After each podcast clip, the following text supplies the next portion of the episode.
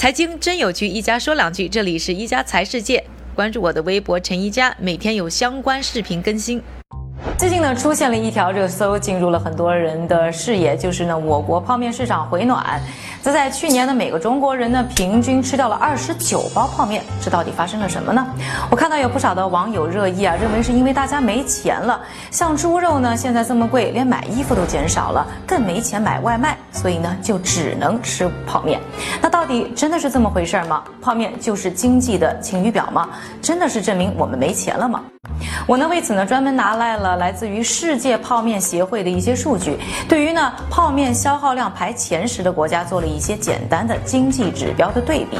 那人均消耗泡面最多的国家韩国。那他们的人均 GDP 呢，将近三万美元，而每年呢，每个韩国人会吃掉呢超过七十三包泡面。相比之下呢，人均 GDP 还不到一万美元的巴西，每年每个巴西人吃掉的泡面呢还不到十二包，和呢人均 GDP 将近六万美元的美国啊，每年的人均泡面消耗量呢。差不多，我们呢再把目光呢聚焦到最爱吃泡面的亚洲，比较一下韩国、日本、中国、越南、印尼等国家的泡面和经济指标，你也会发现呢，泡面的消耗其实和经济发展呢也没有多大的关联度。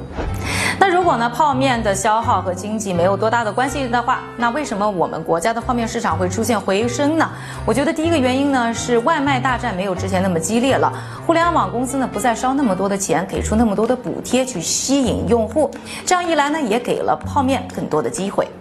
第二个原因呢是买泡面更方便了，除了像在便利店更多之外呢，我们在网上呢也有更多的方式，更快的去购买呢。泡面让原来就已经很方便的泡面呢变得更方便了。第三个原因呢，就是呢泡面的种类变得更多，可以满足呢更多层次的需求。除了平价和基本口味之外呢，我们现在看到了更多呢打着健康旗号的泡面，以及像小龙虾、冬阴功等等的神奇的新口味。而价格呢也跟随出现上涨。除了之前的平价之外呢，现在最多的还有二十多块钱的泡面，基本和外卖呢可以打平，满足呢更多层次的需求。当然了，说到最后一个原因，可能也是最重要的原因，那就是因为呢，泡面真的很好吃。